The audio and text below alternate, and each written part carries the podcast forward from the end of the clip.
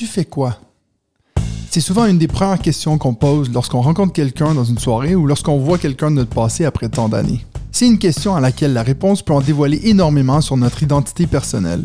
Il est impossible pour nous de dissocier notre métier de notre être. Par exemple, le fait d'avoir un métier stable fait de nous une personne traditionnellement responsable, alors que le contraire montre qu'on est indécis ou justement irresponsable. Moi, je suis enseignant au niveau post-obligatoire. C'est mon métier. C'est un de ces métiers comme infirmière ou médecin où toute la population générale aime donner son avis. J'ai toujours dit que la raison pourquoi il y a autant de prof bashing, c'est simplement parce que la très grande majorité des gens sont certains de savoir ce que c'est le métier de prof. C'est normal, ils ou elles sont allés à l'école, alors que c'est beaucoup plus difficile de critiquer un vice-directeur adjoint de consulting en marketing digital, parce que la majorité n'a aucune idée ce que ce type de personne fait réellement au quotidien. Étant prof, j'ai passé la grande majorité de ma vie dans les écoles. Oui, j'ai eu quelques jobs étudiants, comme travailler dans une boutique d'habits ou même dans une entreprise de tuyauterie inox, et même comme étant assistant secrétaire dans l'entreprise familiale.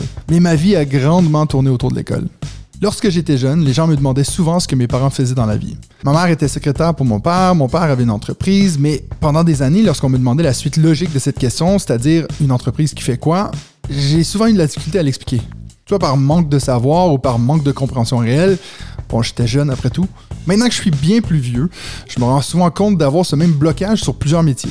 L'idée pour ce podcast est née justement dans ce blocage, cette zone grise où lorsqu'on reçoit la réponse à la question tu fais quoi et qu'on fait semblant de savoir réellement ce que ça veut dire, ben, mon premier invité est un ami de longue date, une personne qui est très importante pour moi et qui, justement, je ne sais pas exactement ce qu'il fait. C'est lui-même qui est à l'origine de ce podcast, car après sept ans à le côtoyer, je ne saurais toujours pas vous dire exactement ce qu'il répondrait à la question tu fais quoi? Donc joignez-vous à moi pendant ce podcast où nous allons rencontrer toutes sortes de personnes exerçant des métiers différents les uns des autres et nous allons avoir des discussions sur l'importance du métier dans leur vie respective.